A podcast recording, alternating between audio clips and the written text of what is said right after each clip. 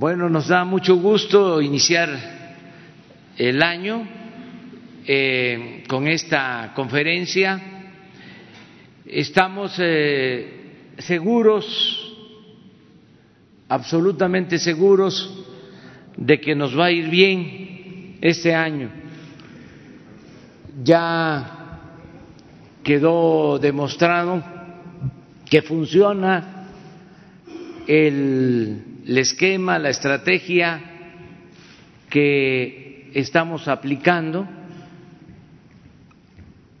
en 2019 se avanzó mucho en definir una política económica en beneficio de la mayoría de los mexicanos se aclaró que nos importa el crecimiento, pero más el desarrollo económico. Crecer es, como lo hemos dicho en otras ocasiones, crear riquezas. El desarrollo significa crear riquezas y distribuirlas nos importa mucho que haya progreso con bienestar, progreso con justicia. Eso ya se ensayó y se acreditó, porque desde el año pasado se destinan muchos recursos al beneficio de la gente más pobre, más necesitada de nuestro país. Por eso pienso que nos va a ir bien, porque ya se definieron las políticas fundamentales y ya se están aplicando con buenos resultados. También se demostró que no hace falta aumentar impuestos, se demostró que no hace falta que haya gasolinazos, se demostró que no es necesario endeudar al país para financiar el presupuesto público.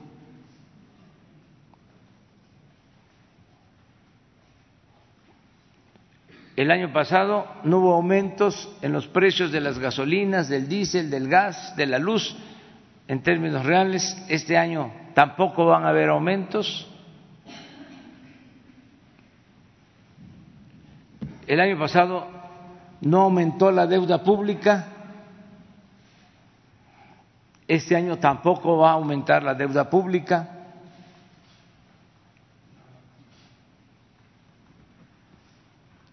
Se demostró que es posible acabar con la corrupción, que la corrupción no es parte de la cultura del pueblo de México, como se pensaba de manera absurda y por conveniencia. La corrupción no tiene que ver con el pueblo de México, tiene que ver fundamentalmente con el mal gobierno, con los políticos corruptos. Si arriba no se permite la corrupción, hay honestidad en el gobierno, y el presupuesto rinde, alcanza para atender las necesidades de la gente. Quedó demostrado también que debe eliminarse el lujo del gobierno, que tiene que haber un gobierno austero, sobrio, que el poder es humildad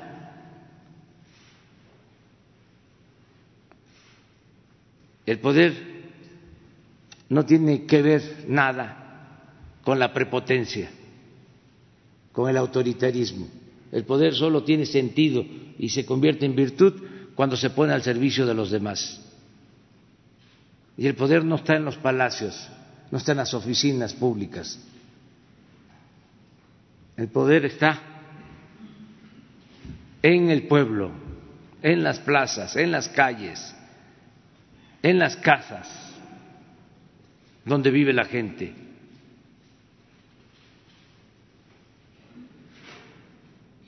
El poder dimana del pueblo. Y ayuda mucho el que no haya excesos, lujos en el gobierno, porque se demostró que se logran eh, liberar fondos, muchos fondos para el desarrollo, miles de millones de pesos. Si no hay aviones, si no hay helicópteros, si no hay Estado Mayor Presidencial, si no hay pensiones para los expresidentes, si no hay sueldos elevadísimos para los altos funcionarios públicos,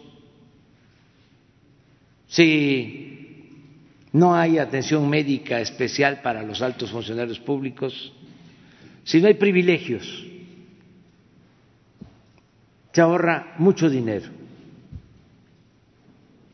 Entonces, tengo confianza de que este año nos va a ir bien. Tenemos, como lo he dicho y lo repito, como asignatura pendiente, como reto, como desafío, serenar al país, parar la violencia que se inició cuando se declaró la guerra a las bandas de delincuentes comunes, toda la descomposición que significó el periodo neoliberal, también por corrupción por contubernio, por asociación delictuosa entre delincuentes de cuello blanco y delincuentes comunes. Todo eso lo estamos padeciendo, se heredó y se arraigó bastante. Tenemos que arrancar de raíz ese mal. Y creo, estoy convencido que lo mejor es atender las causas, que no se abandonan los jóvenes como se hizo de manera irresponsable durante todo el periodo neoliberal, que se le dio la espalda a los jóvenes, que solo se les llamó ninis y no se hizo nada por ellos. Tenemos que abrazar a los jóvenes, atraer a los jóvenes hacia nosotros para que no los enganchen para que no los atrapen las bandas. Esa es la estrategia principal.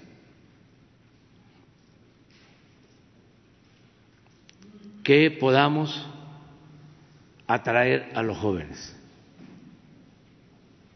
darles opciones de trabajo, opciones de vida, sana, darles alternativas.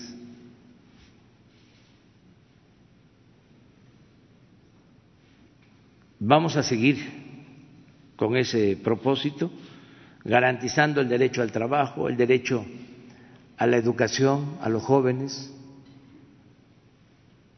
reforzando mucho todo el trabajo eh, dirigido al bienestar de las familias, a fortalecer la unidad familiar a que no se rompan las familias, que no se desintegren las familias, porque la familia es una institución de primer orden, la más importante institución de seguridad social que tenemos en el país, la más fraterna, la más solidaria, la que más nos va a ayudar a reconstruir el tejido social, la que más nos va a ayudar a que haya paz y que haya tranquilidad. Y tenemos también confianza de que vamos a ir serenando al país porque no vamos a permitir el contubernio, la asociación delictosa, No vamos a permitir que se unan autoridades con delincuentes. Son dos campos distintos.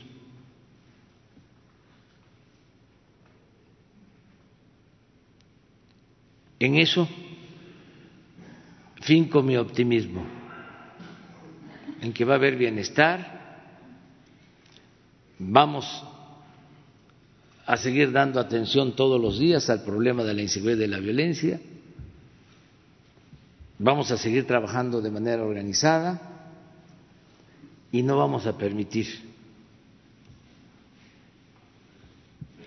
el que haya contubernio entre autoridades y delincuencia. Y deseo lo mejor para este año a todos.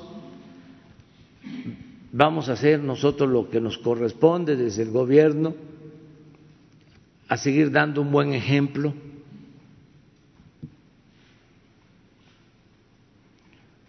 un recto proceder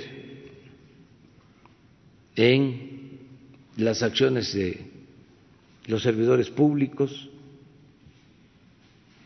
Vamos a seguir predicando con el ejemplo. y deseando a todos los mexicanos que nos vaya bien, ya en lo muy íntimo, muy personal, que haya sobre todo salud,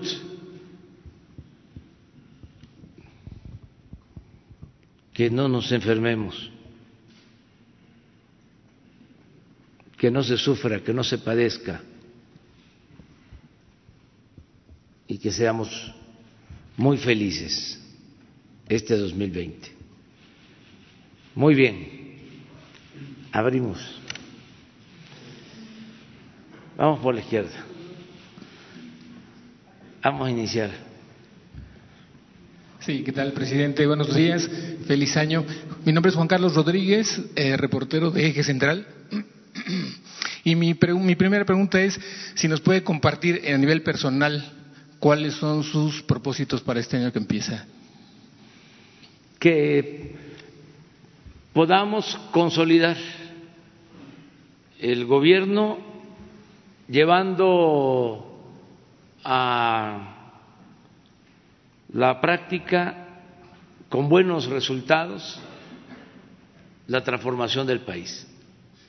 Yo pedí a los mexicanos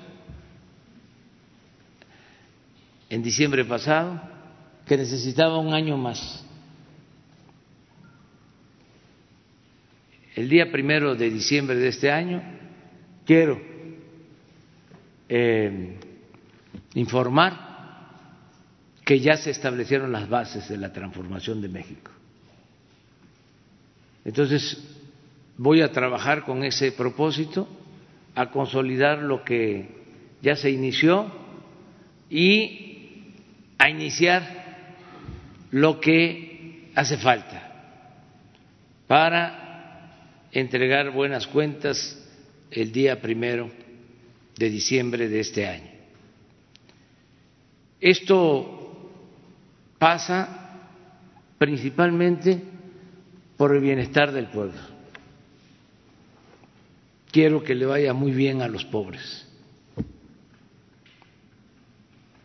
que no sufran, que le vaya bien al pueblo. Y que al mismo tiempo podamos ir serenando al país, que los problemas que se nos van a presentar este año los podamos resolver sin que haya pérdida de vidas humanas y que también sea benévola con nosotros la naturaleza para que no tengamos que padecer de ninguna tragedia. Esos son mis deseos, que eh, estemos, como ya dije, eh, contentos y en paz. y pasada ya la curva de aprendizaje de todo gobierno que empieza, yo le preguntaría cuáles son las cosas que corregiría ya en los años que siguen eh, de lo que ha acontecido en estos 13 meses de gobierno? Yo creo que eh, si hay algo que tenemos que considerar es que lo más importante de todo es el trabajo y que tenemos que trabajar más. No perder el tiempo, aplicarnos más. Eso es lo que saco en conclusión. Trabajamos en el 19, pero debemos de trabajar más todavía en el 20. Y entender que es una transformación la que se está llevando a cabo. No es, es no fue un simple cambio de gobierno, sino una transformación y esto es una revolución pacífica, pero revolución al fin. Entonces no es para trabajar ocho horas o diez o de lunes a viernes y descansar sábado y domingo, no, no. Es todo el tiempo, 16 horas diarias. Ya tendremos tiempo para descansar porque yo voy a estar hasta septiembre del 2024 y ya no aspiro a ningún cargo en ningún lado. Me retiro por completo. Entonces, me debo de entregar de cuerpo y alma a esta noble causa. No podemos perder el tiempo. Y me toca eh, alentar a todos para que quienes me ayudan se apliquen a fondo y no solo los que me ayudan en el gobierno, para que todos los ciudadanos participen y avancemos y logremos la transformación del país, que todos ayudemos a empujar al elefante, todos, porque política es tiempo y no hay que perder el impulso. da mucho gusto que la gente tiene encendida la llama de la esperanza. No hay desaliento. ¿Se acuerdan lo que decían antes? Que había mal humor social. No hay eso. Hay optimismo. Hay alegría. Hay esperanza y la esperanza es una fuerza muy poderosa. Entonces, tenemos que aprovechar esta circunstancia especial para consumar la transformación, para llevar a cabo los cambios. Además, se avanzó mucho en el 2019, mucho. Y con poca confrontación política. La verdad que los conservadores no terminan de despabilarse, están todavía desconcertados, aturdidos, y sus reacciones no han sido las más inteligentes. Están muy enojados y desquiciados. Yo entiendo y repito, creo que están derrotados moralmente.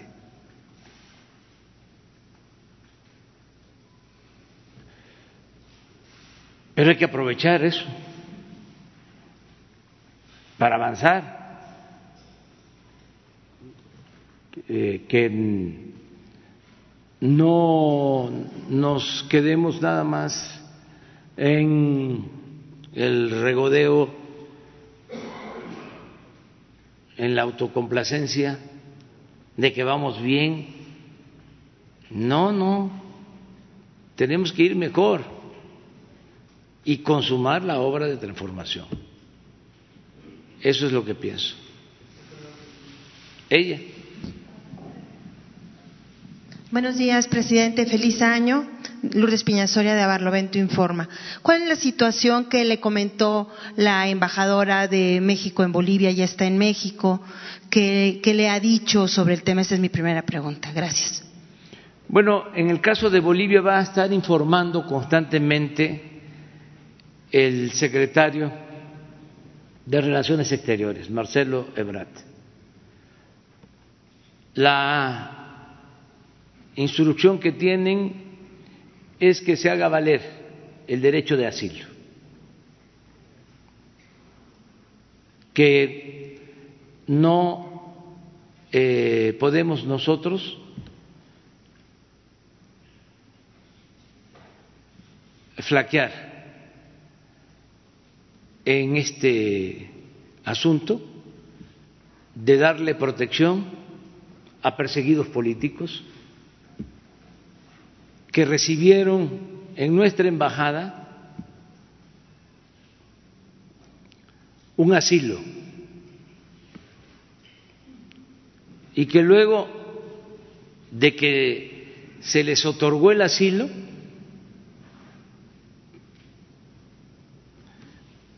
se produjeron órdenes de aprehensión.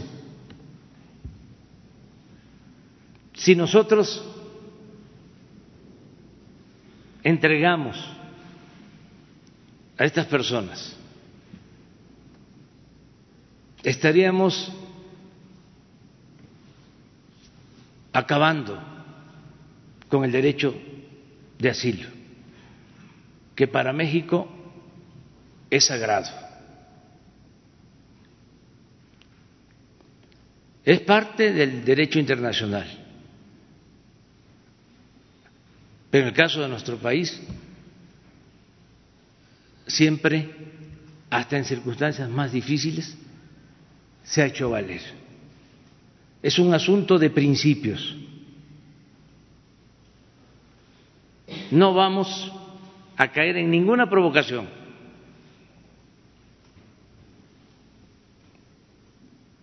Es defender nuestros principios de política exterior. La embajadora hizo un papel destacadísimo.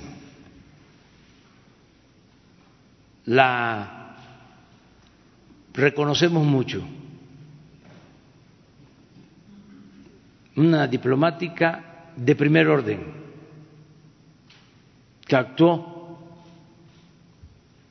con inteligencia y firmeza.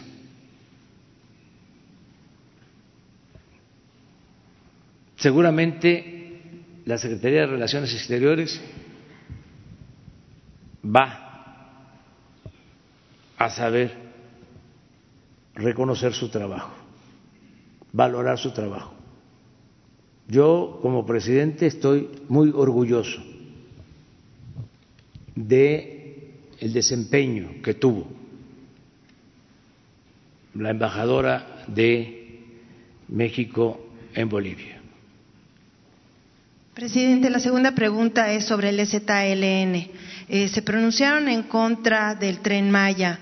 ¿Qué mensaje les enviaría, dado que es una de las obras principales que está ejecutándose desde la cuarta transformación? Les diría que no tienen este, toda la información, este, no se va a afectar a las comunidades indígenas en nada, al contrario,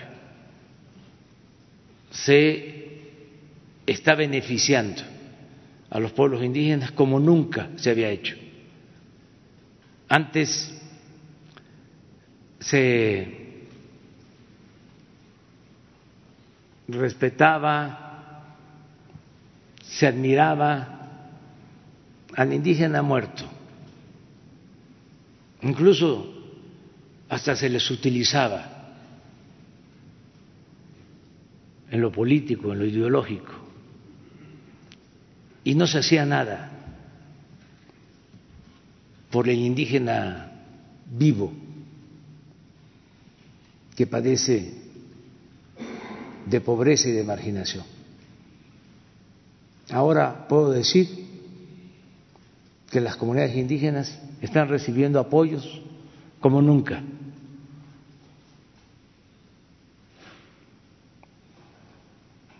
No tengo ningún problema de conciencia. Al contrario, puedo decir que llevo más de 40 años trabajando por los pobres y por los indígenas. Empecé a trabajar como servidor público desde 1977 en comunidades indígenas. Hace 42 años. Y hay constancia de ello. Trabajé seis años en comunidades indígenas. Ahí aprendí a trabajar en favor de los pobres. No soy un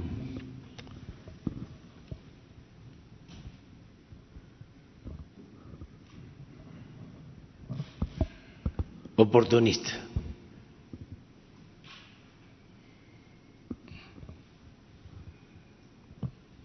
Por eso las comunidades indígenas eh, van a seguir siendo respetadas y eh, atendidas. De todas maneras, que no esperen nuestros adversarios, los conservadores de izquierda y de derecha, que no esperen que nosotros actuemos de manera autoritaria. No somos iguales. Nosotros somos pacifistas. Nosotros somos partidarios de la no violencia. Además, así triunfamos. Cuando pensaban algunos de que era imposible lograr un cambio sin el uso de las armas. Y nosotros insistimos, insistimos, insistimos que se podía lograr la transformación sin la violencia. Y triunfamos de esa forma. Y se está llevando a cabo la cuarta transformación de la vida pública del país. Esto tiene muy molesto a los conservadores, porque no hay que olvidar que los extremos se tocan.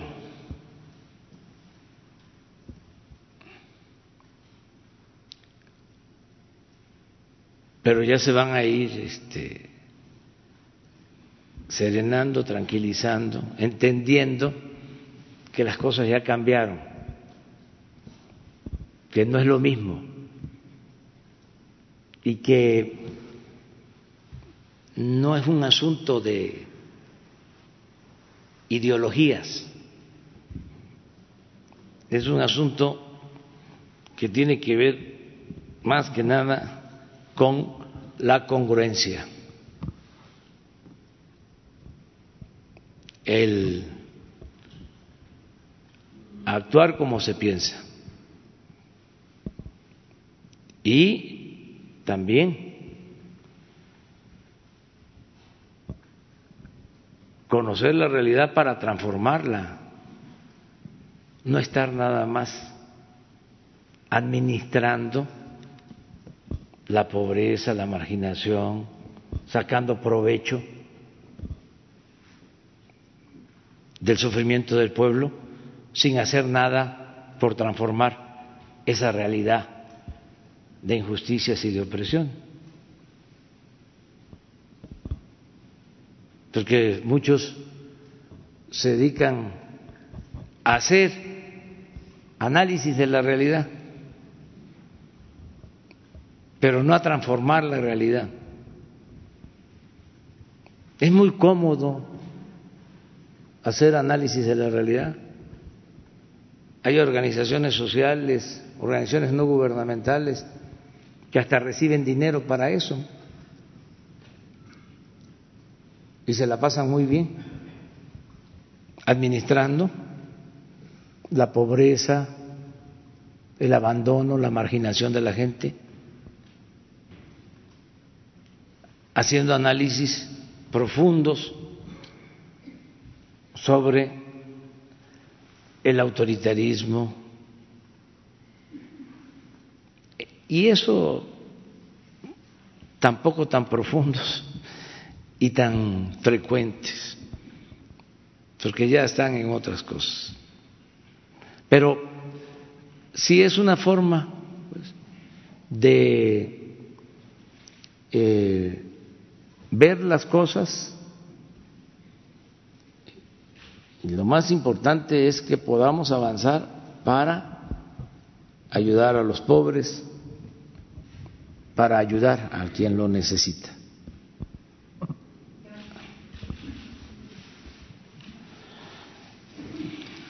Buenos días, presidente Antonio López de La Razón. Para que nos platique, por favor, cuáles van a ser las primeras acciones que va a implementar su gobierno para que, como bien lo decía usted, en diciembre pueda entregar y rendir buenas cuentas a los mexicanos, principalmente en materia de seguridad, que pueda cumplir esta promesa que quedó pendiente en 2019. Eh, ayer el secretario de Seguridad Pública, Alfonso Durazo, informó que se van a estar desplegando en 50 regiones más la Guardia Nacional. Si nos puede hablar un poco sobre este tema, muchas gracias. Yo les diría cuatro cosas básicas.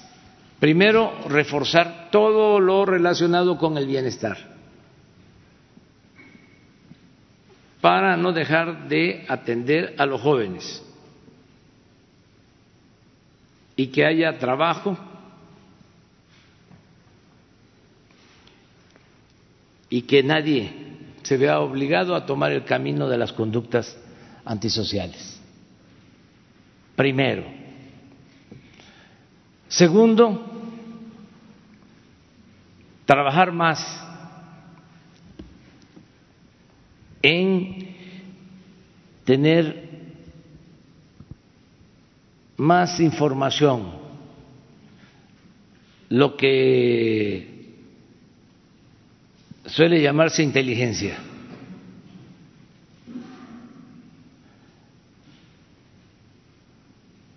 Más inteligencia y menos uso de la fuerza.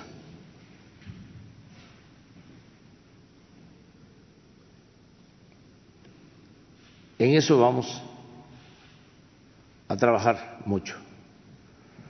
Tercero, seguir consolidando a la Guardia Nacional, seguir eh, convocando y reclutando a más elementos para la Guardia Nacional.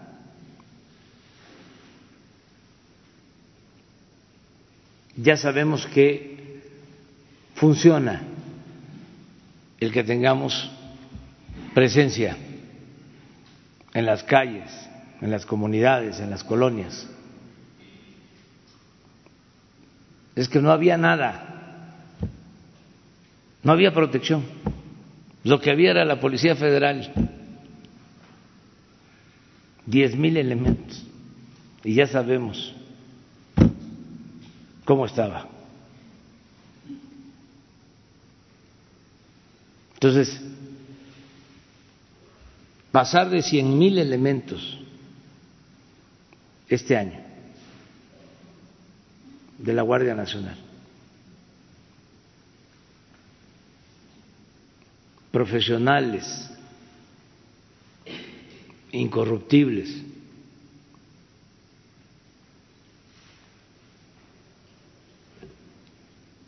Y cuatro, no permitir la asociación delictuosa, el contubernio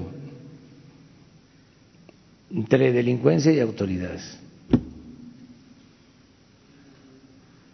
Hay muchas otras cosas, pero en eso sintetizo lo que se va a llevar a cabo este año para garantizar la paz y la tranquilidad. El año, presidente, comenzó pues ya con, diversas agresiones por parte de los grupos delincuenciales, entre ellos el cártel del noreste con la balacera que hubo ayer en, Tamaulipas. Si me puede regalar una reacción al respecto. Sí, este, sigue habiendo este, enfrentamientos, violencia. Quiero también decir de que afortunadamente esta situación de enfrentamientos y de violencia no se da en todo el país. Los eh, homicidios se concentran básicamente en 10 estados.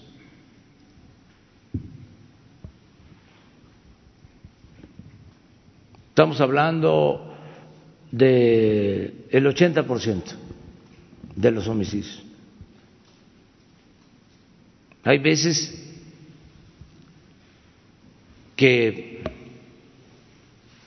en 10, 15, 16 estados no hay homicidios, no hay asesinatos.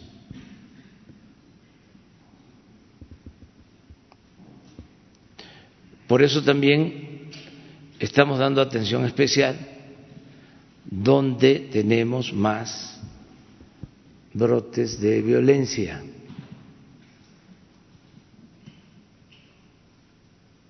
Guanajuato, Tamaulipas, Jalisco,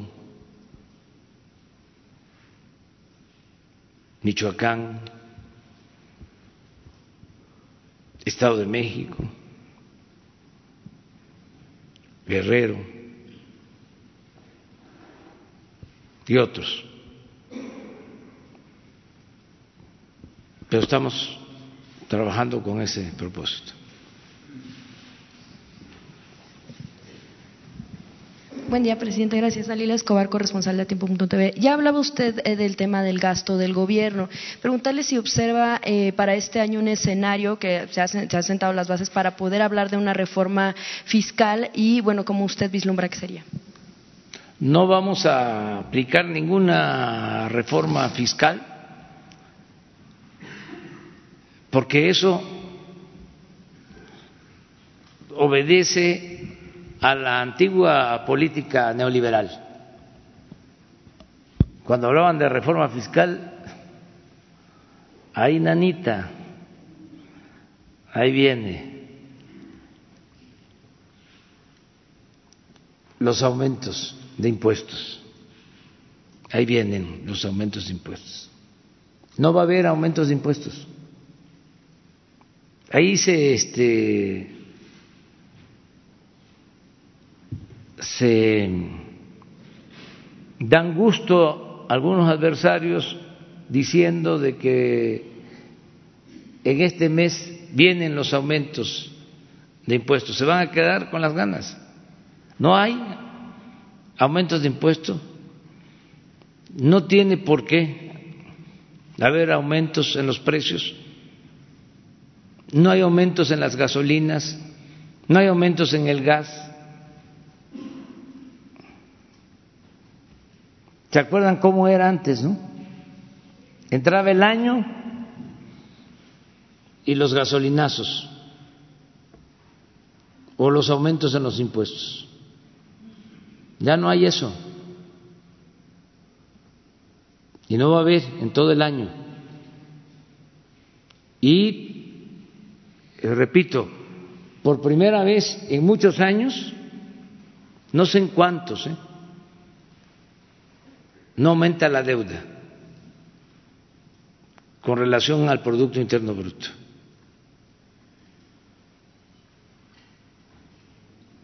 O sea, nos quedamos abajo de lo que aumentó la deuda en el 2018.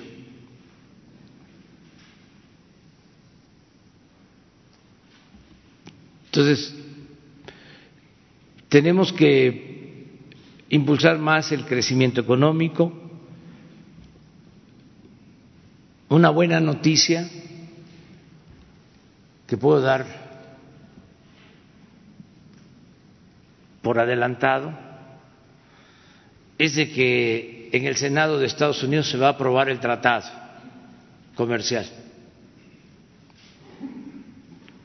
de Canadá, Estados Unidos y México y se va a aprobar la semana próxima, posiblemente. Es decir, en este mes.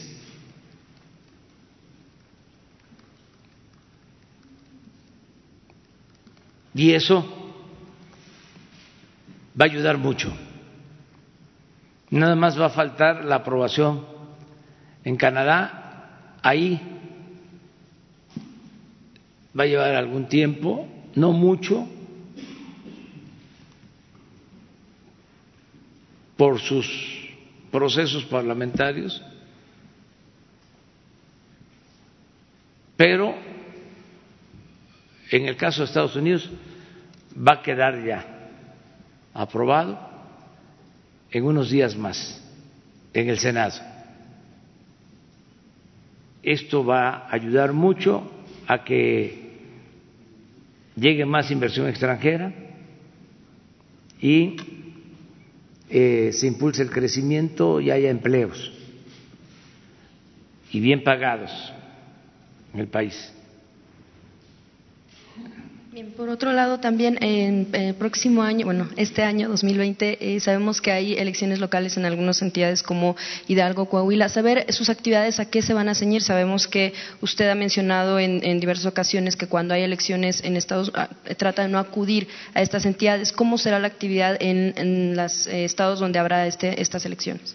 Lo mismo, este, cuando empiecen las campañas ya no voy a esos estados para eh, no involucrarme. No vamos nosotros eh, a tomar partido ni apoyar a ningún candidato.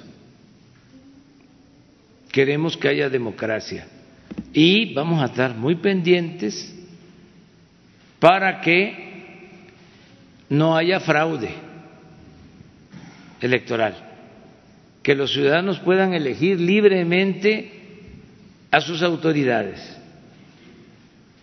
que no se utilice el dinero del presupuesto para favorecer a partidos o candidatos,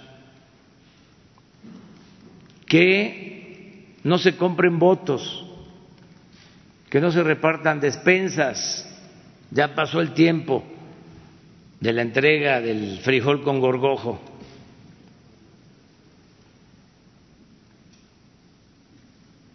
y desde luego que no se rellenen las urnas, que no se falsifiquen las actas, porque eso, si ustedes recuerdan, no pasaba en México. Este, eh, pero pues no queremos que este, vaya a suceder eso, ¿no? Que pasaba en otras partes. Aquí no. Aquí no. Aquí no había el ratón loco ni el carrusel ni las urnas embarazadas ni la falsificación de las actas ni las autoridades electorales que se hacían de la vista gorda Nada de eso había.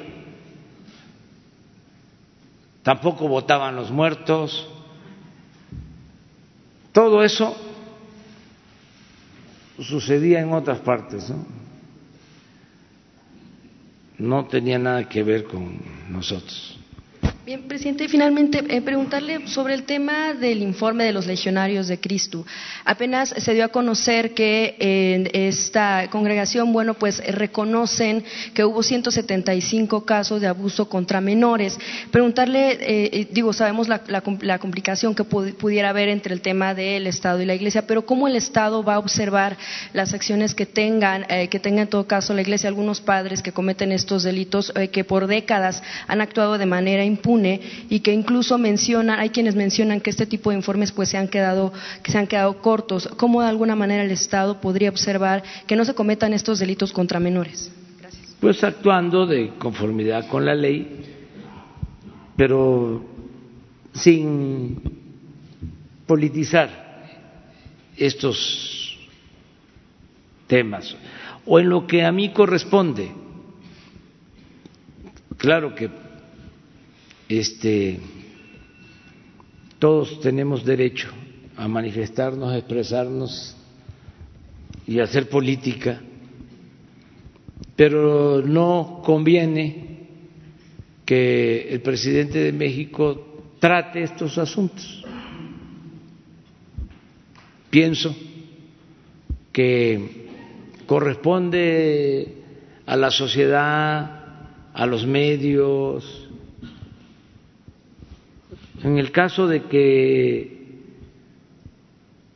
se denuncie un delito, entonces sí, nosotros podríamos actuar opinando, porque también para eso hay instancias responsables. En todos estos casos corresponde al Ministerio Público actuar. Nosotros pensamos que debemos de mantener una buena relación con las iglesias, con todas las iglesias, y hacer valer el Estado laico, que significa que todas las iglesias tienen los mismos derechos y que el Estado debe también garantizar la libertad religiosa. La propia Iglesia ha reconocido estos abusos. ¿No le parece grave que sucedan, eh, sobre todo que de alguna manera, eh, pues algunos eh, padres, algunos religiosos abusan de la confianza de la gente? grave. Este, no deben de cometerse estos actos, pero buscar que se debata, se discuta, se analice, se reflexione en otros ámbitos que eh, el presidente de México no se inmiscuya en estos asuntos, buscar que todos nos portemos bien, eso sí, todos aportarnos bien, eh, no olvidar que solo siendo buenos podemos ser felices y ser respetuoso de todas las religiones y desde luego respetuoso también de los no creyentes. Eso también es Estado laico, respetar a todos. Ahora estuve pendiente, aunque estaba de vacaciones en Palenque, me enteré de un incidente del Papa Francisco, este, y me dio mucho gusto que ofreciera disculpa, con humildad, al día siguiente. Es que somos seres humanos, todos. Que nadie diga, yo no he eh, perdido la calma o he abandonado la cordura. Y hay estas cosas que se prestan, que se, que se presentan,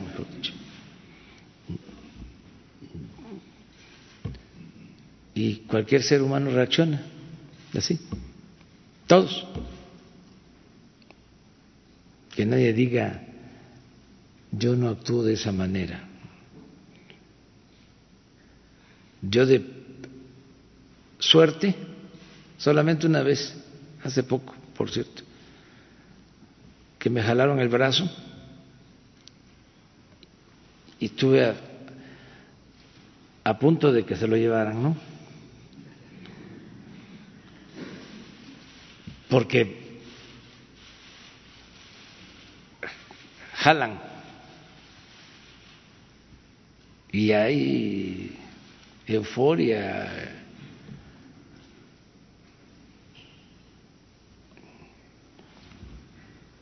Pero el Papa hizo muy bien en ofrecer. A veces para las fotos agarran a uno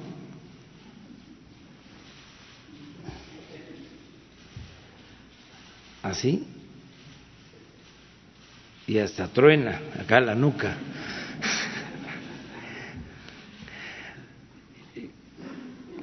Pero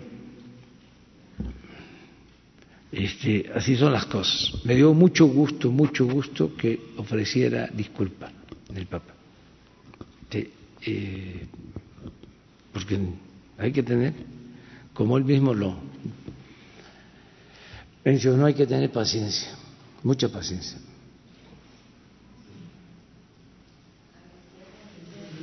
ya termino aquí, cinco y cinco. Veo los dos.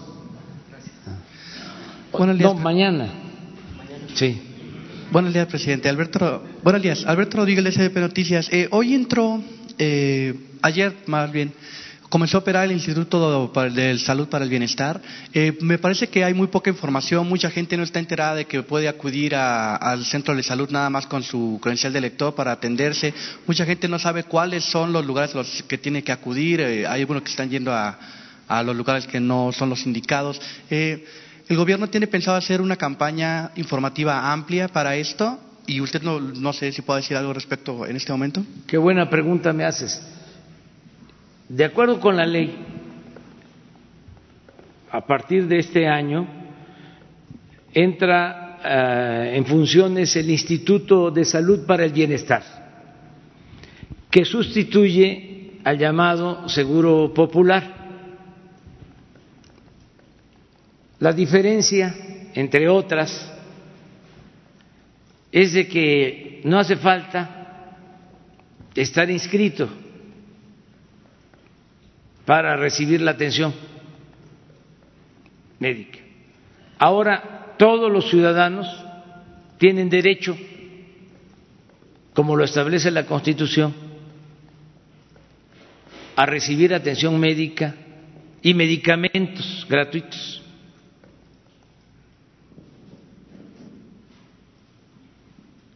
Es atención médica, medicamentos gratuitos.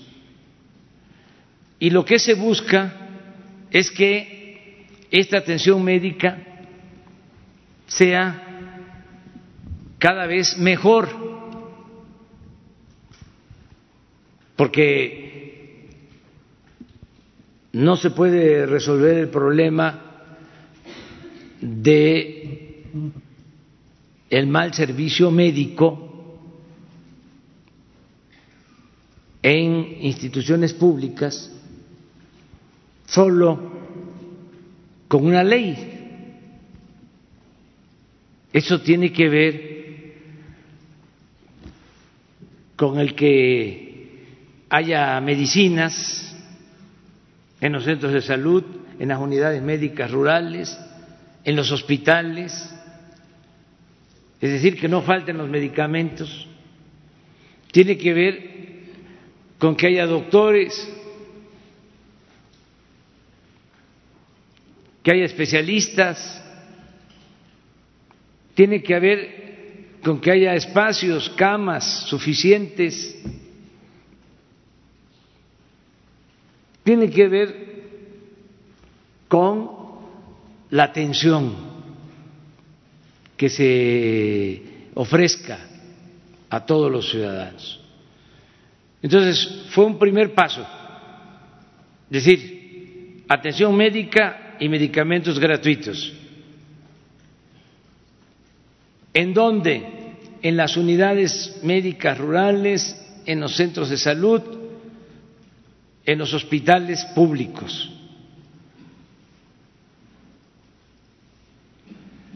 Y ya se está trabajando para que el sector salud tenga todos los recursos, todo el presupuesto. Este año se incrementa el presupuesto del sector salud en 40 mil millones de pesos. ¿Qué le digo a la gente? Que el propósito es mejorar cada vez más el sistema de salud pública, que vamos hacia allá y que nos ayuden este, informando dónde faltan los médicos, dónde no se tienen los medicamentos.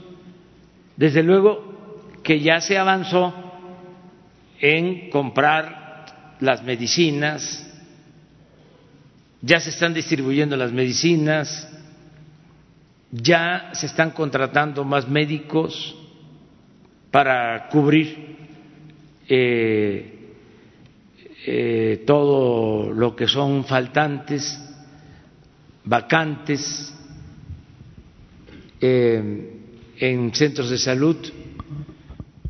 Y ya también este año empieza el equipamiento de edificios que fueron construidos y fueron abandonados, pero ya se están terminando, se van a equipar y van a funcionar este, mejor. Una segunda pregunta, presidente. Eh, con este ajuste al IEPS, a la gasolina, se habló de que iba a haber un gasolinazo a principios de año. Eh, en redes sociales eh, muchos impulsaron hashtags hablando de gasolinazos y bueno, ya es el segundo día del año y no hay, un, no hay movimientos digamos, destacables en el precio de la gasolina. ¿Qué responde a la gente que estuvo promoviendo este, estos hashtags? Pues que los entiendo.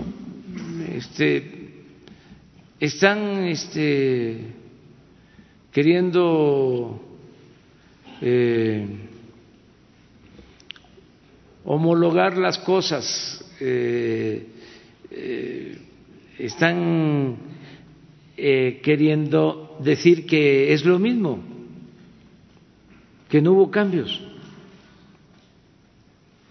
Están en su derecho. Eh, pero sí, los cambios este, están a la vista. Esto, por ejemplo, de la gasolina, ¿no? Empieza una campaña. Va a aumentar la gasolina, va a aumentar la gasolina. Y no aumenta. ¿Cómo quedan? ¿Sí? Sacaron otro de que no uses la tarjeta de crédito porque te va a significar este, pagar más o hay un impuesto especial a la tarjeta de crédito. Los conservadores son muy mentirosos y muy hipócritas. Siempre lo he dicho, esa es su verdadera doctrina, la hipocresía. No se acuerdan lo que decían hace poco, pues que este en el caso de Sinaloa de que habíamos flaqueado, ¿no? y que había que usar la mano dura. ¿Qué es mano dura? Dictadura.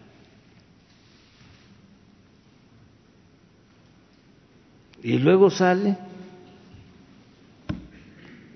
de que el que estaba a cargo de la seguridad durante un periodo de gobierno estaba al servicio de una banda de delincuentes. Y los conservadores se callaron. Yo dije aquí, y es cierto, estoy esperando todavía que algunos ofrezcan disculpas, de que cuando estaba este señor García Luna en su apogeo, llevaba a periodistas a sus centros de operación, tenía pantallas y salían de del centro de operación de García Luna los periodistas hablando maravillas. Oh, oh, qué adelanto, qué avance tecnológico. Por eso eh, no hay que eh, irse por las apariencias, no es la tecnología.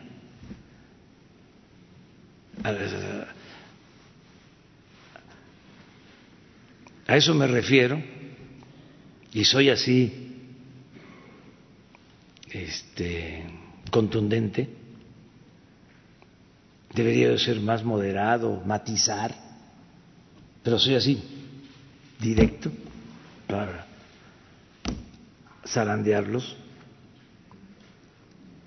Cuando hablo de que el 90% es honestidad, es un buen servidor público. Y que lo demás es experiencia y trabajo, pero el 90% es honestidad.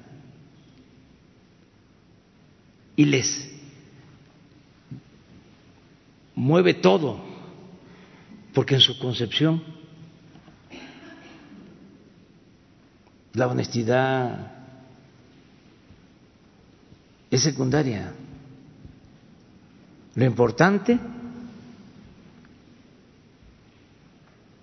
es el profesionalismo, la experiencia.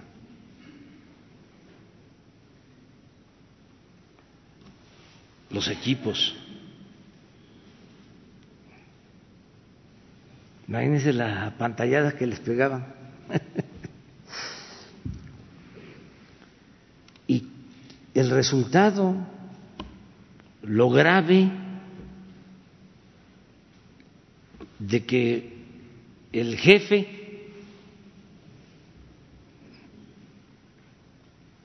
encargado de combatir a la delincuencia estuviese involucrado.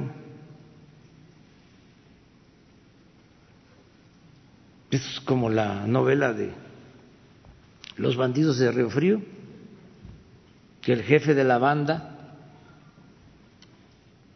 era el segundo de Santana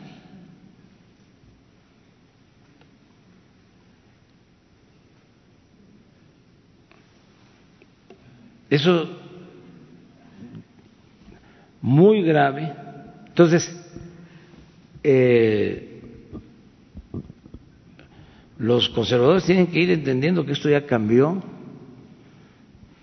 y tienen ellos garantizadas todas sus libertades para cuestionar, para criticar, pero cada vez que eh, se diga una mentira, pues vamos a replicar, vamos a, contestar.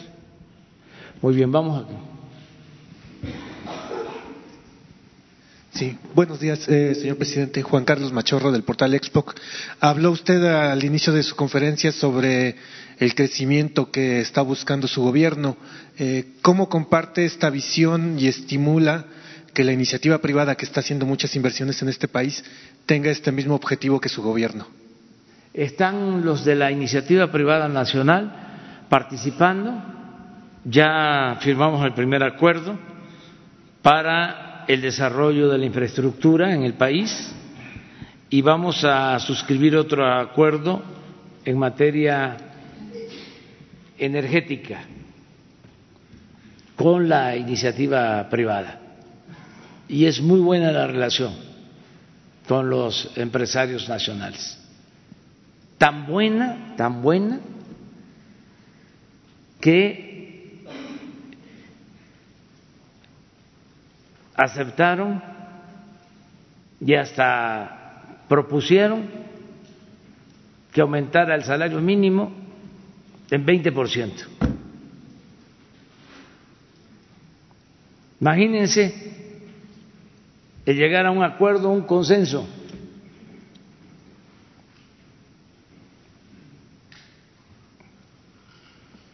con el sector obrero, con el sector empresarial, para el aumento en el salario mínimo. Que también eso es otro tema importante ahora que inicia el año, que se cumpla pagando cuando menos el salario mínimo.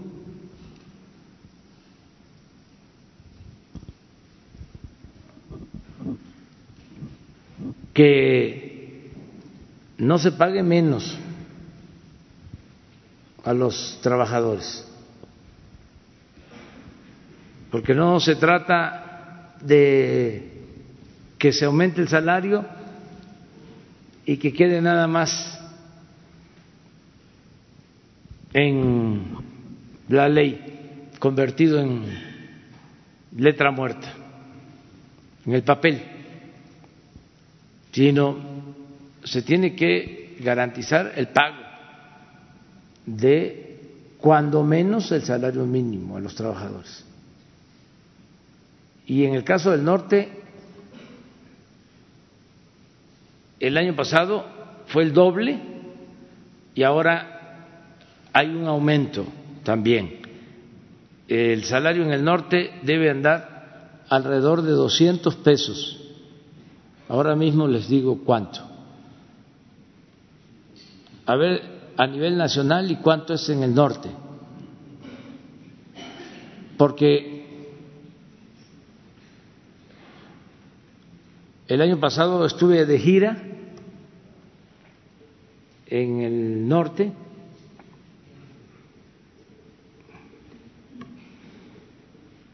y en algunos lugares me decían que no estaban pagando el doble.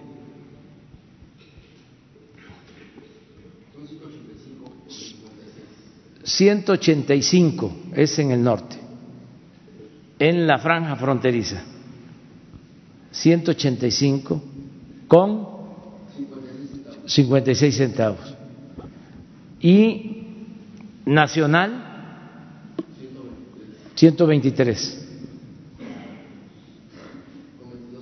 con 22. 123 con 22 nacional. Sí, eh, una segunda pregunta, señor presidente, un poco en colación a la, a anterior.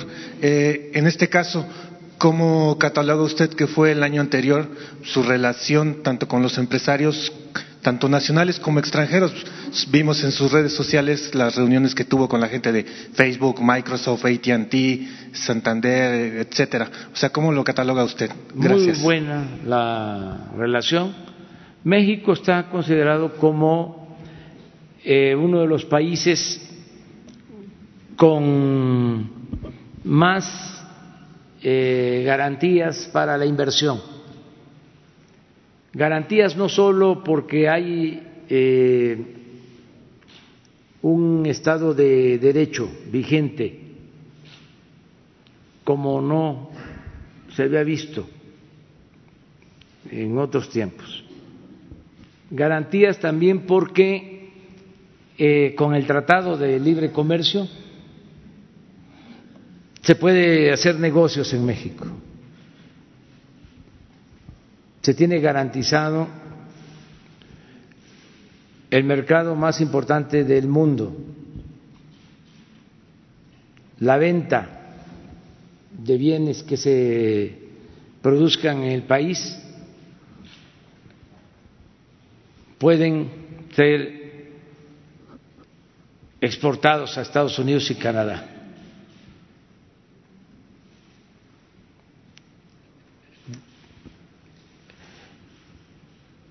Por eso es muy buena la, la, relación. Se refleja de distintas maneras. Vean, por ejemplo, la fortaleza del peso. No es para presumir, pero eh, se apreció nuestra moneda en alrededor del 5% con relación al dólar fue la segunda, tercera moneda que más se fortaleció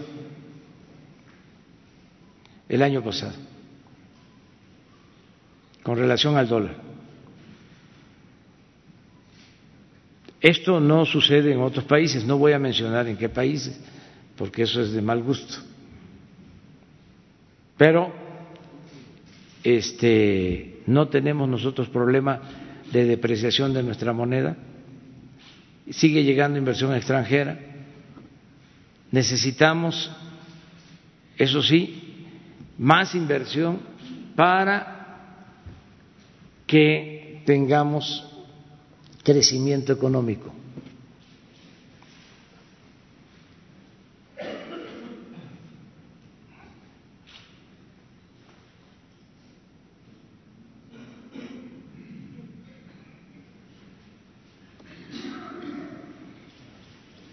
Es lo del salario. Muy bien. Buenos días, presidente. Gracias. Reinaide Ramírez, eh, reportera independiente para pie de página.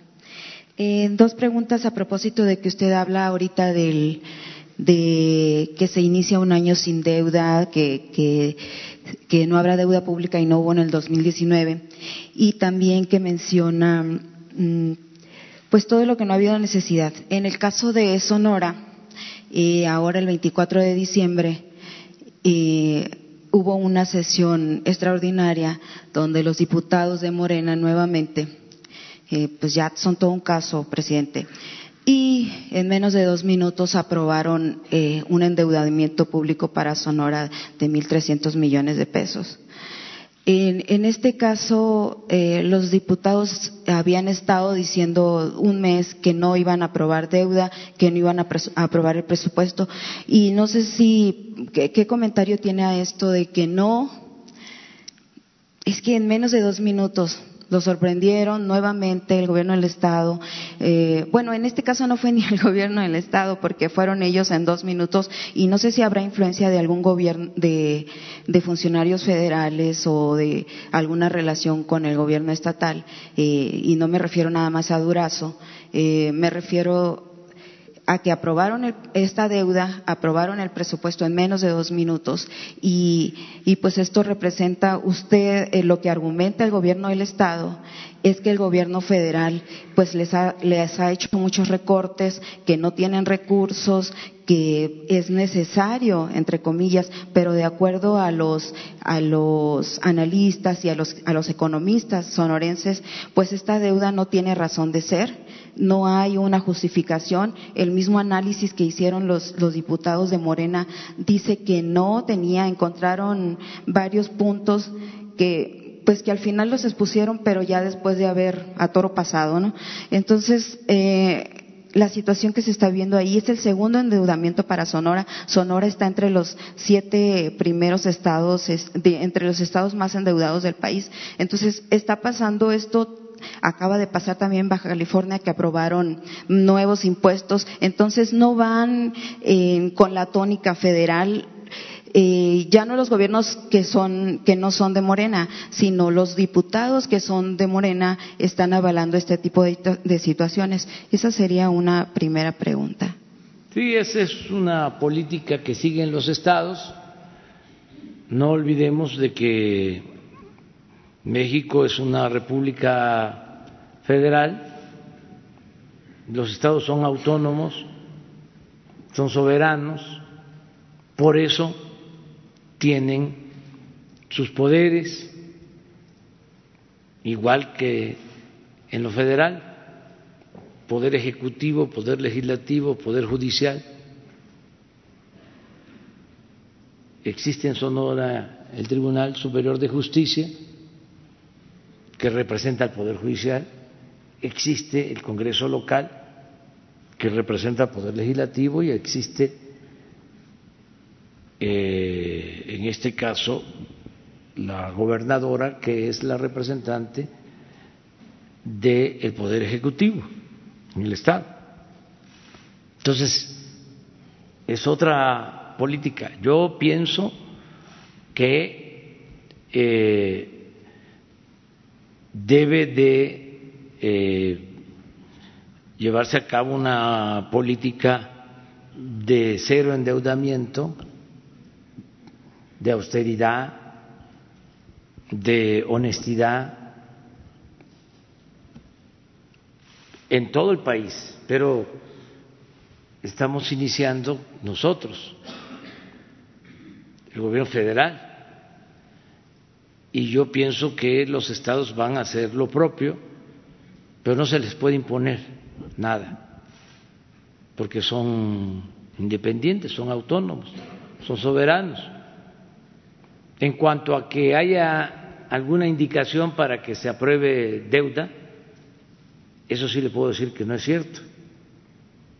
O sea, que nadie puede decir que nosotros este, les ordenamos que aprueben para que se aumente la deuda. Sobre la política de austeridad de los, porque en Sonora tampoco se ha visto mucho eso. Eso sí tiene que haber a nivel nacional, tiene que haber austeridad de Estado. No solo tiene que ser el gobierno federal, tiene que ser los gobiernos estatales, los gobiernos municipales. Todos tenemos que hacer un esfuerzo. No puede haber gobierno rico con pueblo pobre. No se deben de comprar carros nuevos para funcionarios.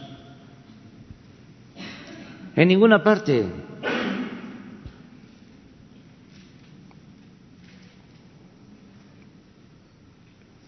Hay que estar pendientes de eso y pendientes de que no haya nepotismo es decir, que no metan a los familiares. Por eso, eh, que no haya influyentismo, que no haya corrupción, todos, todos, todos, este, ayudar. Y hay que estar este, ejerciendo nuestras libertades. La libertad no se implora, se conquista. Hay que estar denunciando constantemente todo esto que se considere este incorrecto. Eh, pero siendo también al mismo tiempo respetuoso de las autoridades locales, porque de ellos depende. Eh, y también en el caso de los legisladores, si argumentan que alguien les dio una instrucción, pues entonces, ¿de qué están hechos?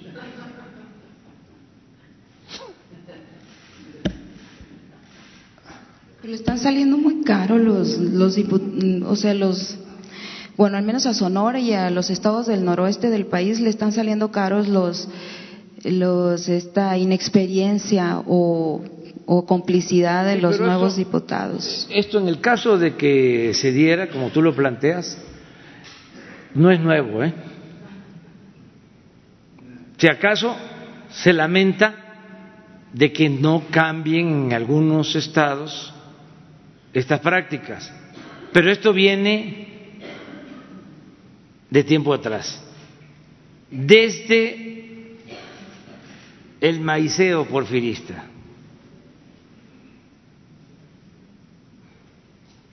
¿O en Sonora no había esto antes? ¿No había en Sonora? Siempre, siempre ha existido. Sí, entonces es lamentable que habiendo un cambio, eh, estas prácticas continúen, eso sí y se tienen que eliminar. Eh, es un proceso. Ese es el punto justamente porque, bueno, y además de que, qué bueno que dice que van a estar vigilantes de los recursos porque, pues, también en Sonora se ve que sea, no se ve infraestructura, no se ve obra y no se ve trabajo de los recursos públicos, tampoco se ve una política de austeridad. Entonces, pues las malas pensamientos indican que esto puede ser un, un recurso que se va a ir a las campañas para el 21, ¿no? Entonces, qué bueno que van a estar vigilantes. Una segunda pregunta es en, relación con un trabajo que se hizo de investigación sobre el ABC. Si usted sabe si hay una investigación o qué reportes tiene de que se esté haciendo una investigación sobre una funcionaria pública que se llama Marcela Fimbres, que se detectó que estaba, que cuando ella integra, eh, entra al CAICE, que es el, el, organismo que se creó para atender a las víctimas de, a los padres y a las víctimas de la guardería ABC. Eh, algunos familiares de ella entraron como proveedores del, de, esta dependencia y, y, adquirieron medicamentos hasta en un 200% mm, mm, de su valor eh, normal. Entonces se habla de que al menos hubo un desvío o desfalco o un presunto peculado por 10 mil millones de pesos. Digo, 10 mil, 10 millones de pesos. Entonces, ese sería un punto. Si usted tiene eh, investiga, eh, algún dato, si hay una investigación sobre esto y si su gobierno planea hacer algo, ¿qué vigilancia tiene sobre esta dependencia en particular? No, no tenemos nosotros información. Quien está haciendo la investigación es la Fiscalía, porque se presentó una denuncia nueva y eh, se está investigando todo lo relacionado con el ABC, con la guardería eh, ABC, donde perdieron la vida los niños. Pero no tengo más información que eso. Aquí también quiero aclarar algo. ¿eh? La situación de varios estados es muy difícil en lo económico, en lo financiero, porque muchos gobernadores recibieron las arcas vacías y con mucha deuda. En el periodo neoliberal se endeudó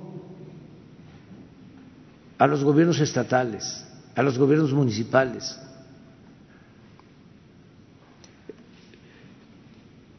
Y se endeudó también porque era parte del negocio que tenían los altos funcionarios públicos. Por ejemplo, todos los contratos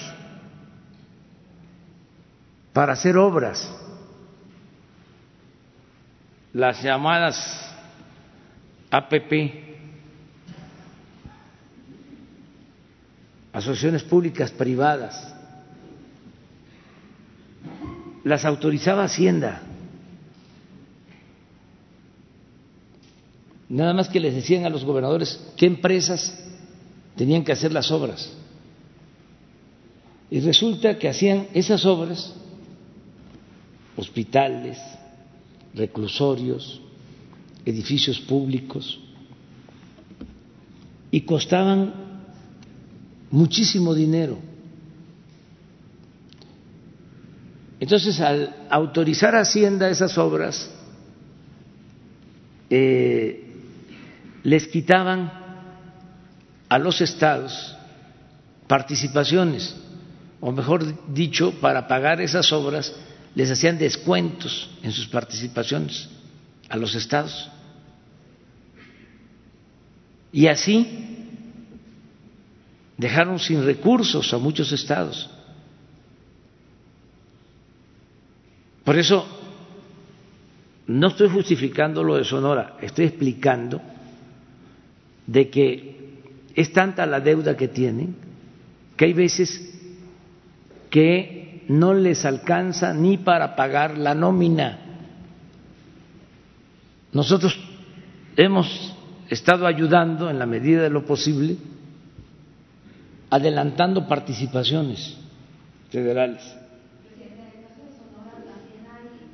Acabo de recordar otra investigación también de, con apoyo del Border Hub le, comento que en el caso de Sonora también acabo de recordar una investigación que se hizo también con apoyo de la organización Border Hub. Otro reportero sonorense eh, recientemente saca que familiares del esposo de la gobernadora están teniendo eh, pues obra y beneficios también de los de los recursos públicos. Eh, misteriosamente se están llevando obras, se están llevando trabajos. Entonces pues hay más evidencia de cómo se está, no se está aplicando bien el recurso. Yo no tengo información sobre eso. Yo lo que puedo comentarles, inclusive, es que están algunos estados en una situación tan delicada, les dejaron tan mal las finanzas, que no están haciendo obras, que no les alcanza para hacer obras. Son muy pocos los estados. Les voy a hablar de dos estados. Uno que es ejemplar en el manejo de sus finanzas, que no tiene deuda. Imagínense un estado sin deuda. A ver quién lo sabe. ¿Qué estado es? Tlaxcala. Porque por ley no pueden endeudarse.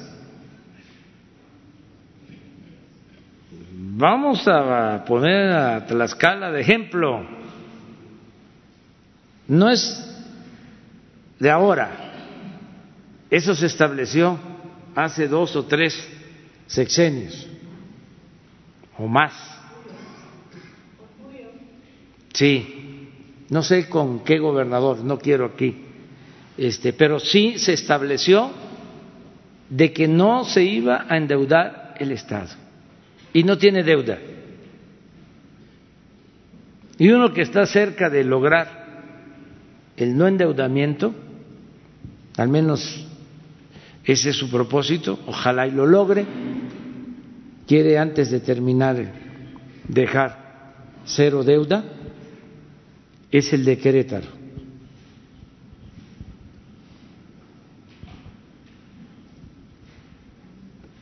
Son circunstancias de cada estado,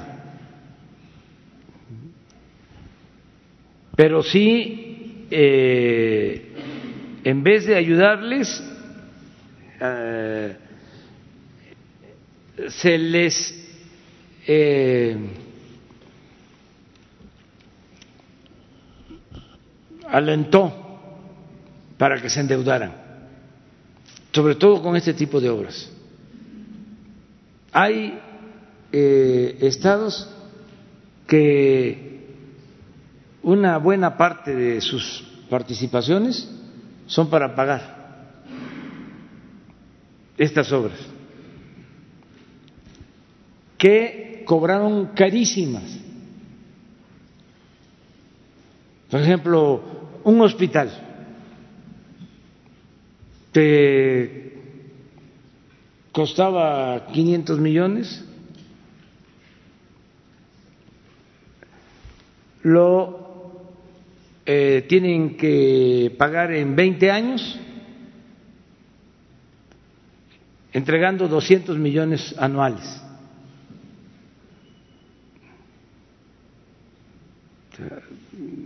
Cinco mil, seis mil, siete mil millones de pesos, lo que costaba 500,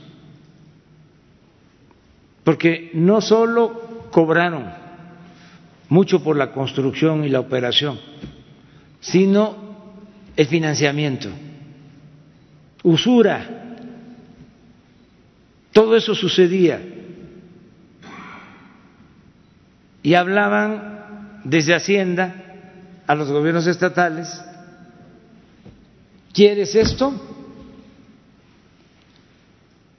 Te propongo una empresa y te apruebo la obra. Entonces, no echarle toda la culpa a los que están. Algunos se quedan callados, pero este, ya recibieron una situación muy difícil. Y también municipios ¿eh? de ciudades grandes que están también endeudados que apenas para pagar nómina, que no pagan la luz, que no están pagando el agua, en una situación muy delicada. Son los saldos de la política neoliberal.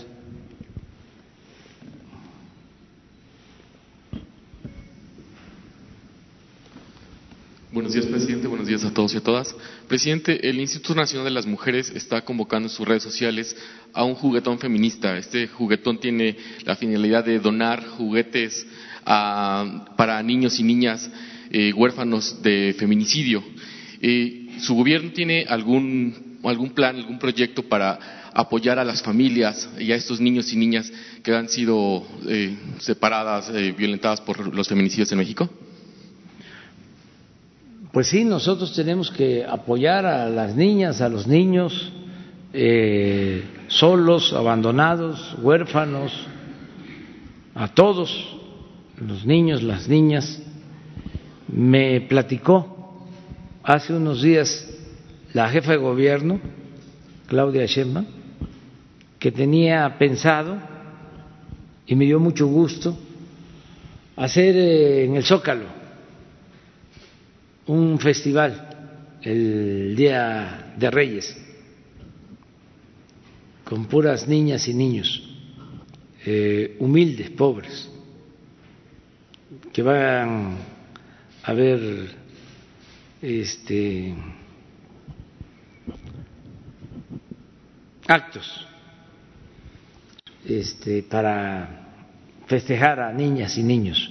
Y hay que hacerlo en general, así como se va a hacer aquí, ojalá en todas las plazas públicas de todos los municipios, de los cerca de 2.500 municipios, que sea el Día de los Niños y que las autoridades ayuden a organizar los festejos.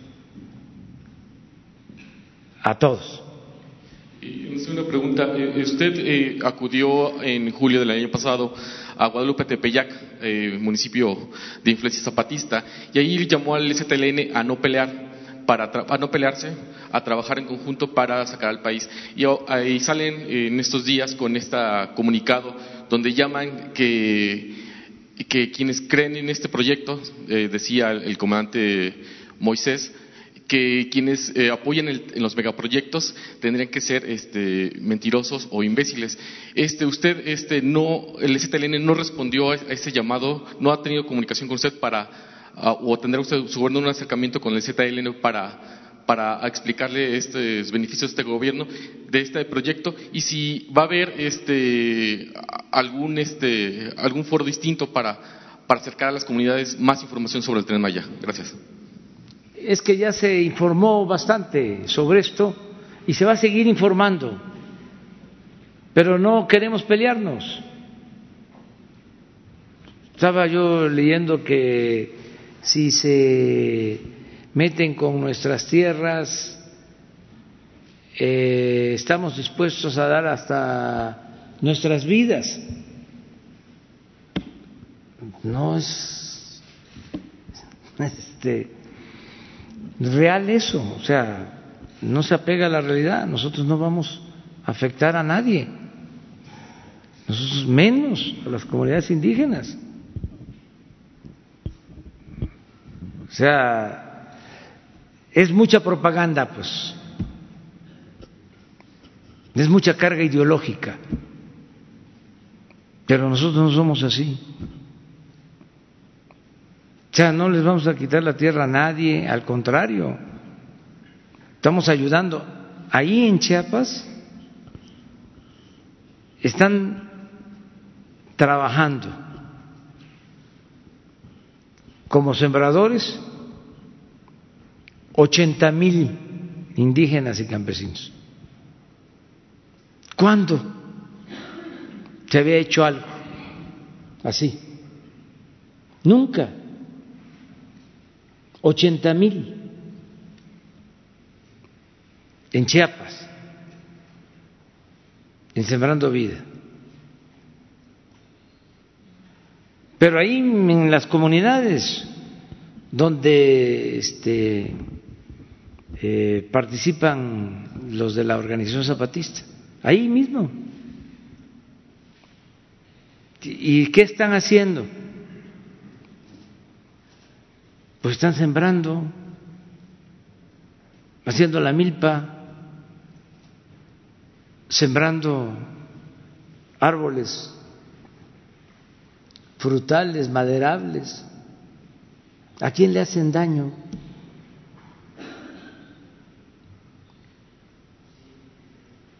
O sea, como cuando un periodista me preguntó de los vuelos espías o rasantes en las zonas zapatistas. Digo, oye, ¿qué te pasa? Te quedaste en el almanaque, hermano. O sea,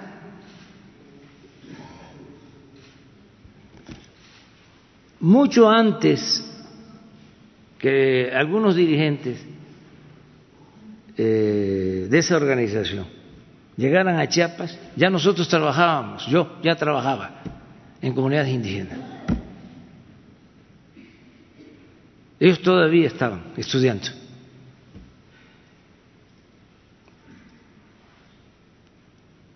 Ya nosotros ya estábamos en las comunidades.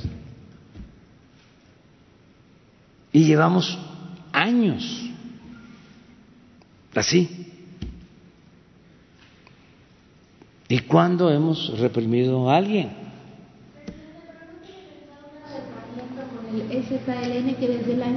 Es que se tiene, se, se, este, se ha planteado, yo he ido allá, hablo para todos, lo que él está mencionando ahora, estuve en efecto en Guadalupe Tepeyac, me trataron con mucho respeto los habitantes de Guadalupe Tepeyac y yo también los trato con mucho respeto. Por eso me extraña, o sea, que vamos a defender con nuestra vida la tierra. O sea, si yo no soy Salinas, o sea, pero son libres ¿eh? de plantear lo que consideren. Buenos días, señor presidente Carlos Montesinos de la Hoguera. Este, primero, eh, usted nos había mencionado eh, en el marco de la firma del Tratado de Libre Comercio que iba a presentar todo un programa de iniciativas precisamente para explotar este, los alcances del TEMEC y conseguir un mayor desarrollo económico. Esta este presentación se iba a hacer a finales de diciembre, al final ya no se hizo. Si nos pudiera dar un adelanto de cuáles son algunos de los temas principales, ya que este, considera que para finales de este mes estará aprobado en Estados Unidos. Sí, estamos esperando que se apruebe y vamos a presentar ya un plan de inversiones. Les hablaba de la propuesta de trabajar de manera conjunta en el sector energético con la iniciativa privada. Eso está pendiente.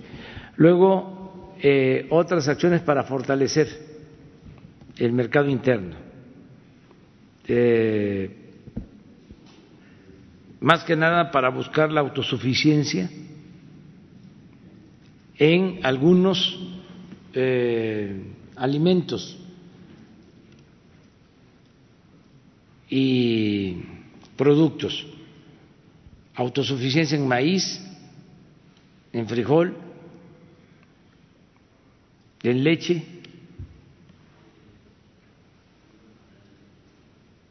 estamos trabajando en eso, desde luego en gasolinas,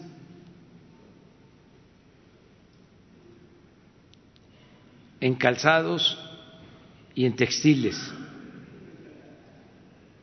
para reactivar la economía nacional y crear empleos.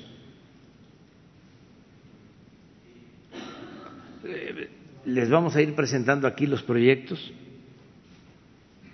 Ya se tiene, por ejemplo, lo de leche, ya se está trabajando este, para lograr la autosuficiencia, no comprar la leche, producirla en México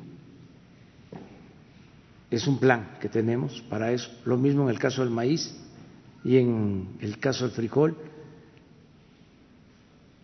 para eh, reactivar más el campo. Ese es el propósito. Ah, y una segunda pregunta, señor presidente. Este, eh, sobre el, tema de la familia Levarón, usted iba a visitarlos, a tener la segunda reunión con ellos. Este, si ya tiene fecha y lugar de este segundo encuentro. Sí, voy a estar con ellos el fin de semana de el día 14, 15, 12. 12 es eh, viernes. Es que uno de, un integrante de la familia de varón dice que va el 12, que es domingo. Sí, así es. No, pues. Sí, sí, este, sí voy el 12. El 12. Voy a La Mora, a Bavispe, Sonora. Es domingo 12. Va el Gabinete de Seguridad. Yo voy a aprovechar para hacer una gira por el norte. Voy a ir también a Chihuahua. Voy a ir en, a Ciudad Juárez. Y voy a ir a nuevos, nuevos Casas Grandes. Y voy a, a estar en Agua Prieta y en Bavispe. Ya les di el programa. Vamos a hacer, ah, pues aprovecho para informarles bien, porque muchos de ustedes me acompañan este, a las giras. El viernes, que sería 10, ¿ah? 10, la reunión de seguridad que hacemos de 6 a 7 de la mañana aquí se va a llevar a cabo en Ciudad Juárez, Chihuahua, el viernes 10. Muy bien.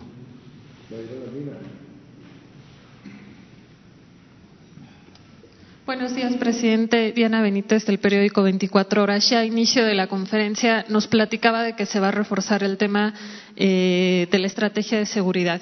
Sí, más Guardia Nacional, sí atender las causas, pero yo le preguntaría cuál va a ser la parte que, que no se hizo en 2019 que se estaría haciendo en 2020, cómo se va a mejorar esta estrategia más allá de lo que ya está planteado, si habría un cambio en esta estrategia ahora sí para 2020. No, no hay cambio, no, es la misma estrategia que está en el plan de desarrollo, eh, es atender las causas, primero, que haya bienestar, que haya trabajo, que se atienda a los jóvenes. Segundo, la Guardia Nacional, desplegarla, que tenga todos los elementos, que haya presencia en todas partes que se proteja a la gente. Tercero, el que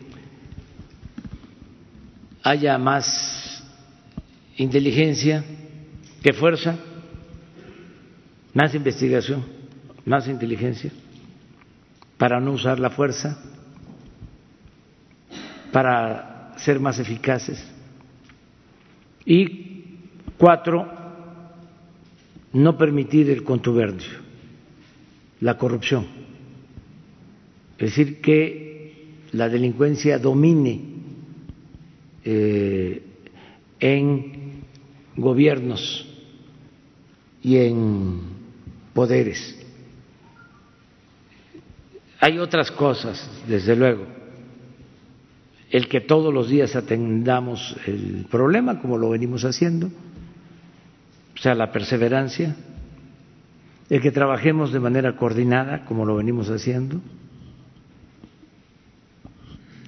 el que no se esté apostando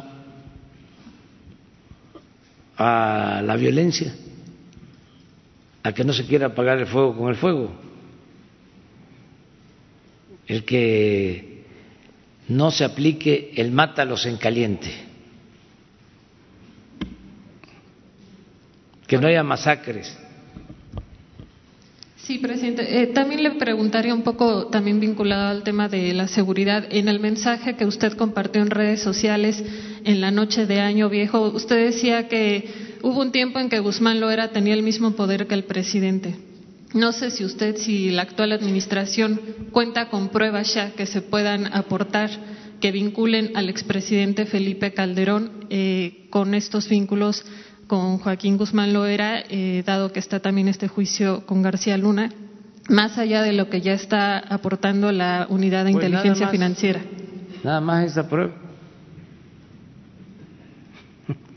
Nada más esa prueba, o sea, el que el que estaba a cargo de la seguridad, la mano derecha. Pues sí, o de Fox o de a Calderón, sí, Calderón, porque sí estuvo con Fox, pero y con Salinas, ¿no?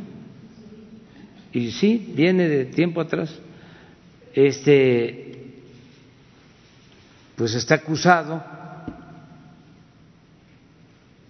de proteger a una organización delictiva. Esa es la prueba. Falta que se lo demuestren. Falta. Pero ahí está ese indicio. Luego, eh, de lo que es evidente, es de que, como suele pasar en estos casos, todos estos personajes de la noche a la mañana se enriquecen. Ahora sí que, como decía mi finado paisano Chicoche, ¿quién pompó? ¿De dónde? Las casas y los departamentos, y todo eso se ve normal.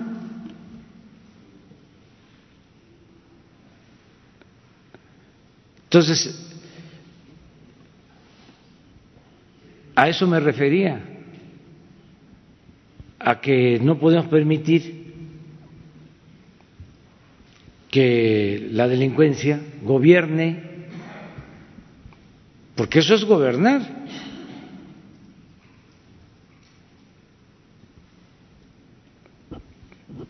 No es que Guzmán Loera estuviese aquí, en el palacio, ¿no? O en los pinos, pero tenía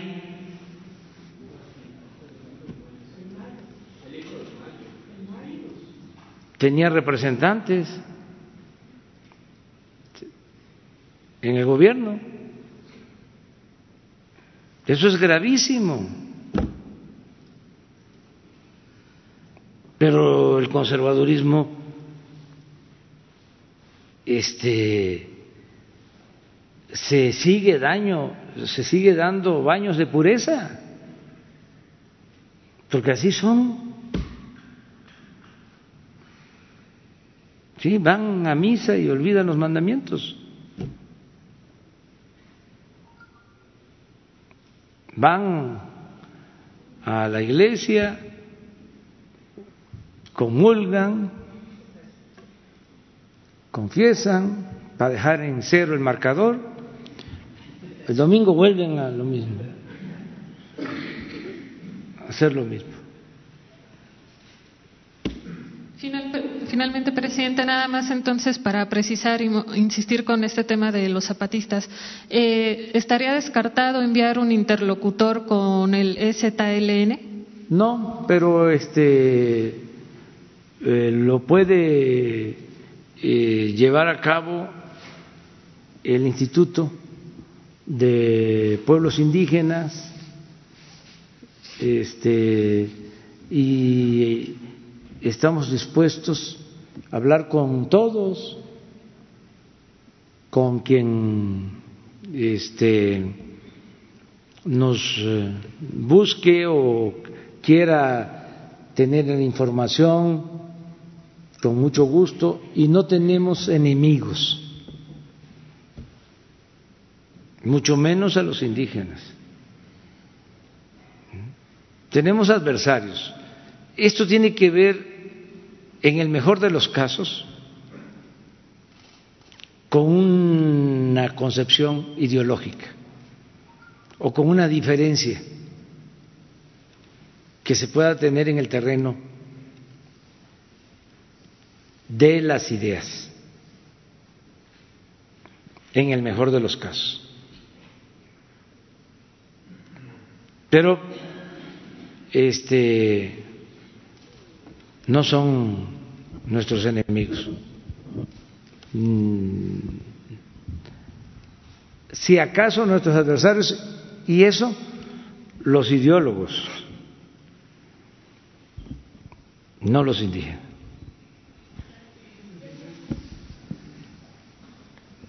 Una más.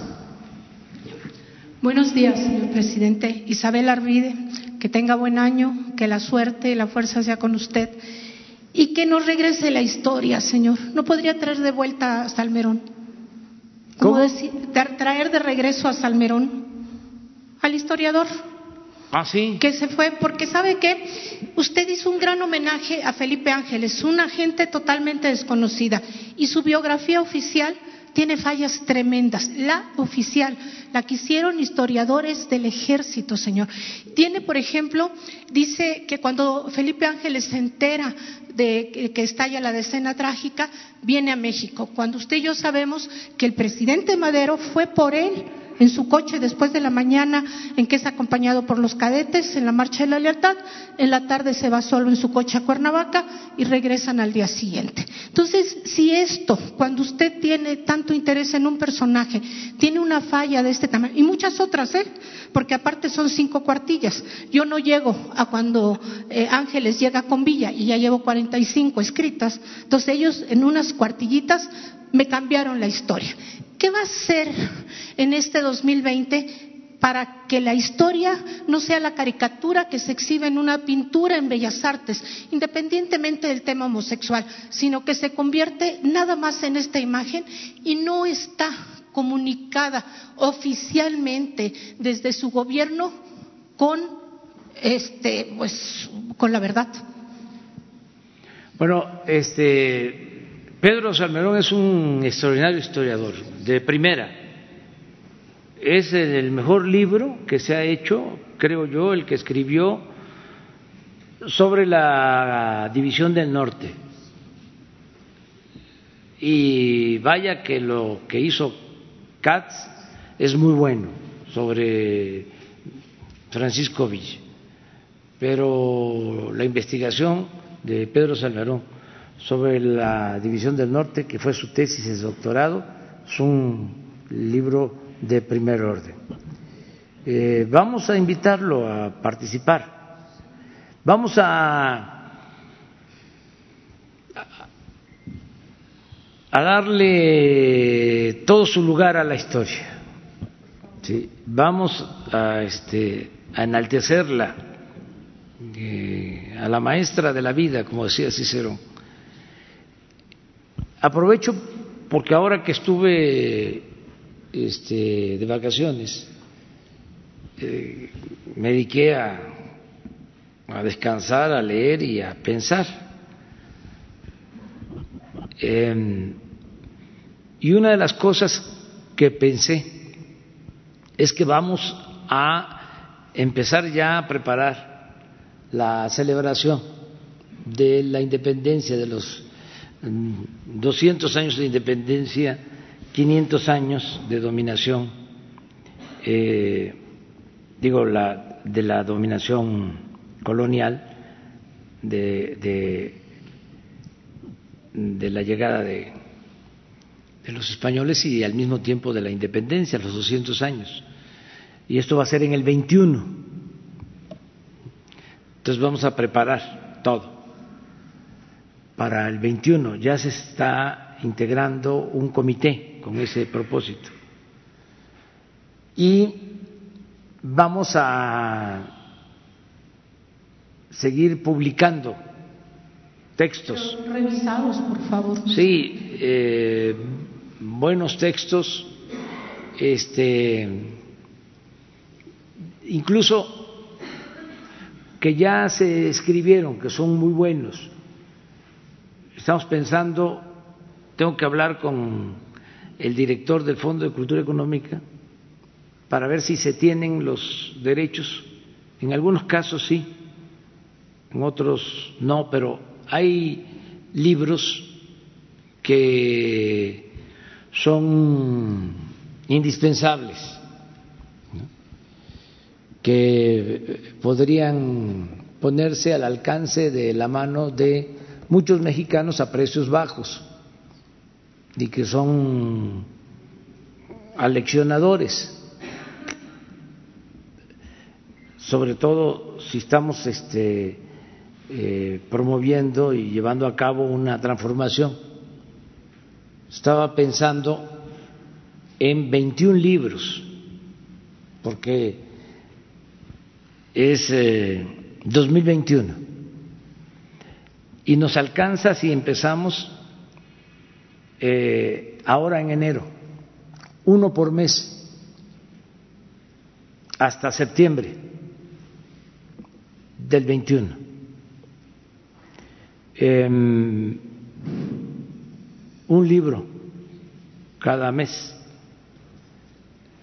Eh, ayúdennos y vamos a pensar en cuáles, por ejemplo. Martín Luis Guzmán. Eh, pero empezar, a lo mejor el que hacíamos de referencia, el de Paino, de los bandidos de Río Frío. Em,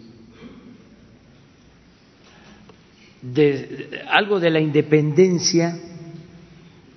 Eh, Riva Palacios escribió sobre la independencia.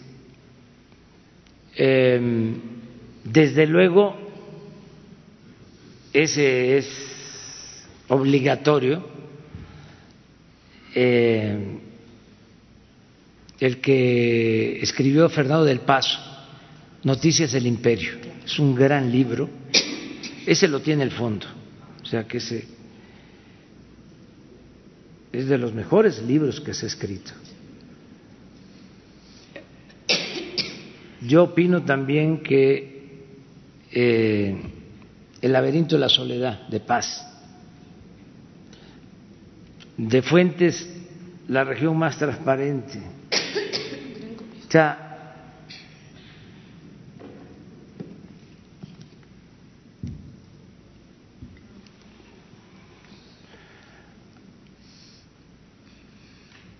puede ser eh, los de abajo de Mariano Azuel, Pedro Páramo,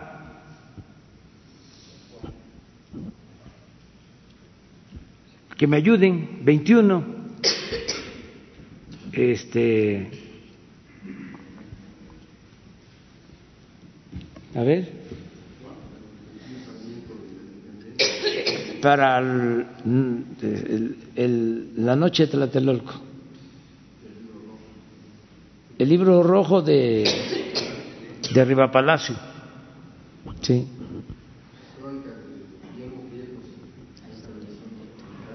Así es, la crónica de Guillermo Prieto. Y el de los últimos que hizo Monsi, uno. Son crónicas también. Sí. Sí. 21. Y sí, le vamos a pedir a Pedro que nos ayude. Sí, por favor, señor. ¿no? Y podría también revisar los exámenes que hacen en las oficinas públicas de su gobierno, de la cuarta transformación, porque y le hablo, por ejemplo, de relaciones exteriores, cinco horas de exámenes no preguntan una sola cosa de historia de México, señor, una sola cosa de nuestra realidad. Tienen un modelo gringo copiado donde lo que preguntan primero es si sufre de estreñimiento. Primera pregunta. Segunda pregunta, ¿tiene usted relaciones sexuales satisfactorias? ¿Cuántas veces a la semana? Tercera pregunta, ¿usted habla con fantasmas? Y así se van esas son las preguntas de los exámenes hay que de. ¿eh? Hay que revisarlo, sí. Por favor, ¿no, señor? Sí. sí, es que hay que revisar muchas cosas. Este, es, este, sí, es que ya nos vamos, ¿no? Mañana. Mañana. Mañana. Ustedes dos, tres. Mañana. mañana, mañana nos vemos. Que la pasen muy bien, así miren, un abrazo.